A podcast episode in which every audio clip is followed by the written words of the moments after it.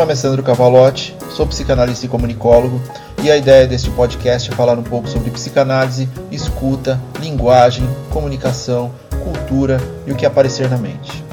Sem um roteiro pré-definido, a construção do conteúdo é basicamente apertar o REC e gravar o que sai, inclusive erros, sons externos e até atos falhos. Nada de muita formalidade, sem pretensão nenhuma de qualquer coisa. Sejam bem-vindos.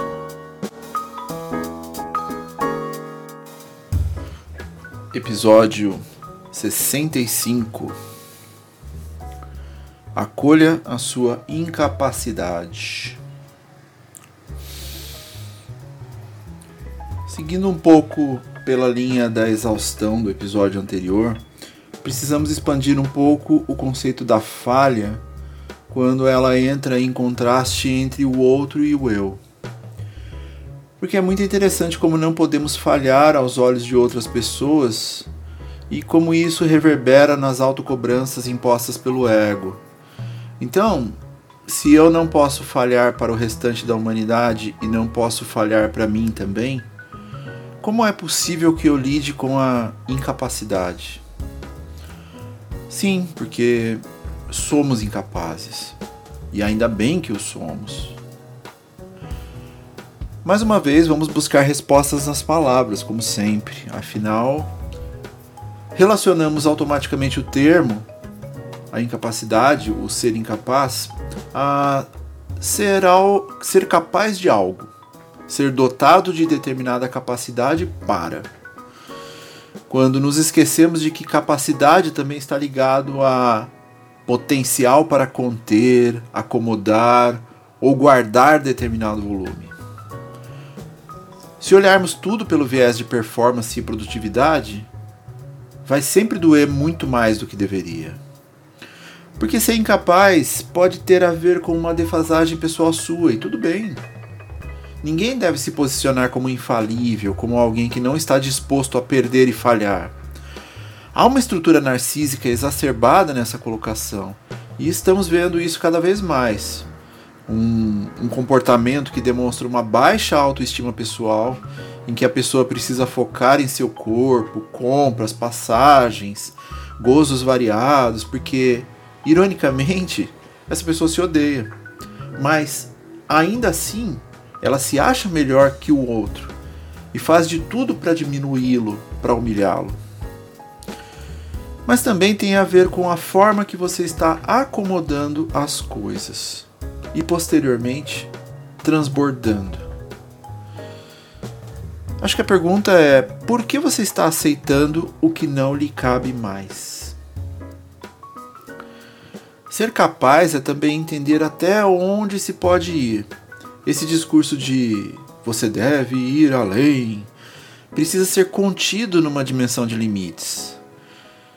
Existe um momento onde esta dinâmica promove uma ruptura, uma cisão discursiva.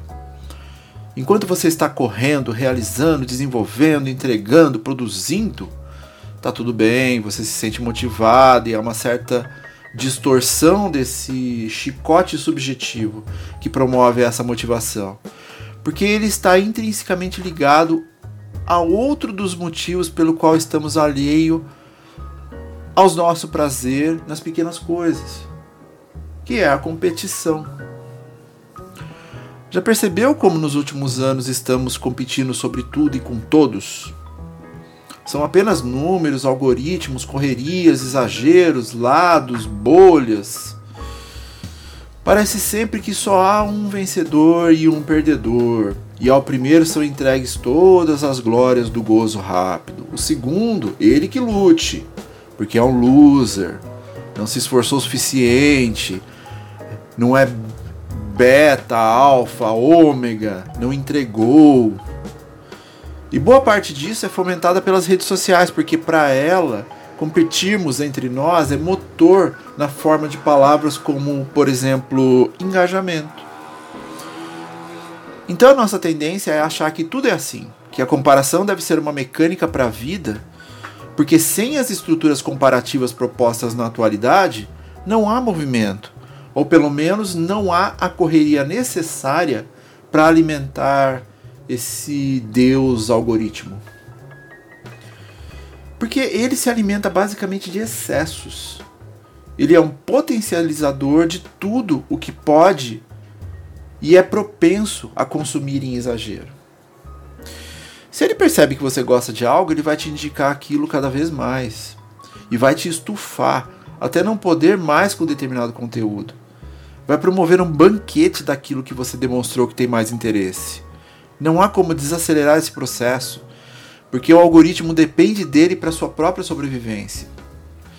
Mas, além de potencializar suas vontades mais animalizadas, portanto, que mexem com as estruturas além do consciente, ele também potencializa seus maiores dilemas pessoais.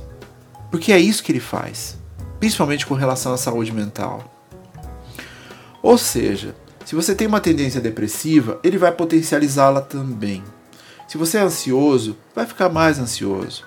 Se você procrastina, vai procrastinar ainda mais. Porque há prazer no desprazer. E não estamos preparados para lidar com isso de forma consciente. Pensa bem, quantas vezes você não disse: Eu vou dar uma olhadinha no Instagram, eu vou dar uma olhadinha no TikTok. Aí, quando percebeu, haviam passado quase horas lá. E dá-lhe autocobrança, e amplificações diversas das nossas falhas, sensações diversas de angústia. Ah, mas por que estamos falando de redes sociais novamente, Sandro? Porque na atualidade nós acordamos e a primeira coisa que fazemos é pegar o celular, o celular para ver as notificações. Simples assim. E nunca houve um momento na história da humanidade em que tenhamos que lidar com o eu ideal como temos que lidar agora, porque estamos o tempo todo sendo direcionados a nos adaptar ao que o outro quer. Uma adaptação ao desejo que está distante do seu próprio, mas que visa agradar para sentir-se parte de um grupo. Estamos apaixonados por entregar o que se espera de nós. Nos ajustar a um eu desenvolvido por uma visão externa que pretensamente vai nos aprovar. Existe até um termo para isso, normose ou normopatia, que significa em linhas gerais uma tendência patológica para condicionar o próprio comportamento através da aceitação de hábitos considerados normais pelo consenso social. Sendo um pouco mais direto, uma condição que extermina nossa sensação de busca do sentido da vida. Quando nos colocamos nessa posição de que nossa realização está na realização do outro, deixamos de olhar para nós mesmos. É até simples. Criamos uma determinada angústia porque não encontramos um sentido próprio para a nossa vida. Aí, por influências diversas, a busca do outro, que já é de outro outro, parece fazer mais sentido para nós porque nos coloca em movimento. Acreditamos que aquilo que motiva outras pessoas também vai nos motivar. E a sociedade de consumo não nos permite pensar sobre isso. Então só corremos, competimos, produzimos. E se não fazemos, entramos num vórtice de angústias, porque não estamos fazendo o que todo mundo está fazendo. Portanto, procrastinamos, não somos produtivos. Esse sistema ele se alimenta da nossa ausência pessoal, de nossos dilemas pessoais. E ele faz com que essas dúvidas sejam cada vez mais intensas, com mecanismos que mascaram o sofrer pela entrega de pequenas doses de alegria, entre aspas, nos distanciando cada vez mais de nossos objetivos pessoais, sejam eles quais forem. E o que essa maratona insana produz para grandes empresas de tecnologia? Dados. E quanto mais dados, mais controle sobre nós e nossas ações. E o que tudo isso tem a ver com nossa incapacidade? Tudo. Pois nos sentimos incapazes exatamente porque não temos ideia de para onde queremos ir porque o destino está sendo dilatado e amplificado por um desejo aquém do seu. E você alimenta esse novo eu, você constrói um avatar de si, literalmente. E aqui a gente deveria falar da fazendinha que o Zuckerberg está desenvolvendo, o Meta, mas vamos deixar para outro momento. Voltando, você começa a desenvolver um sentimento de autoexigência para cumprir rotinas em uma falsa sensação de controle. Mas afinal, você controla ou você é controlado pela agenda? E isso nos leva ao detalhe crucial do esgotamento emocional ao que fomos e somos submetidos diariamente. De forma irônica, desenvolvido por nós mesmos.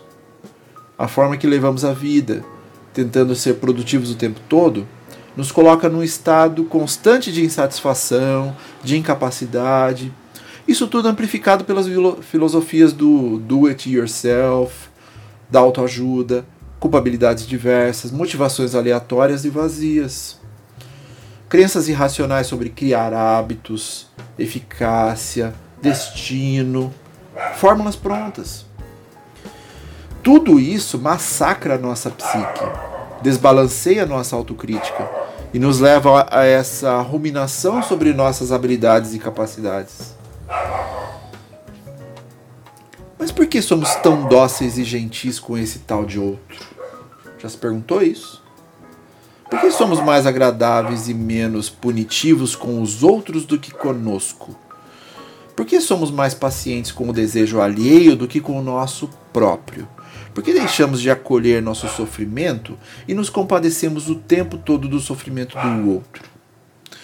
Não estamos falando da ausência de empatia com o próximo, mas sim com a ausência de empatia e compaixão com o nosso próprio sofrimento.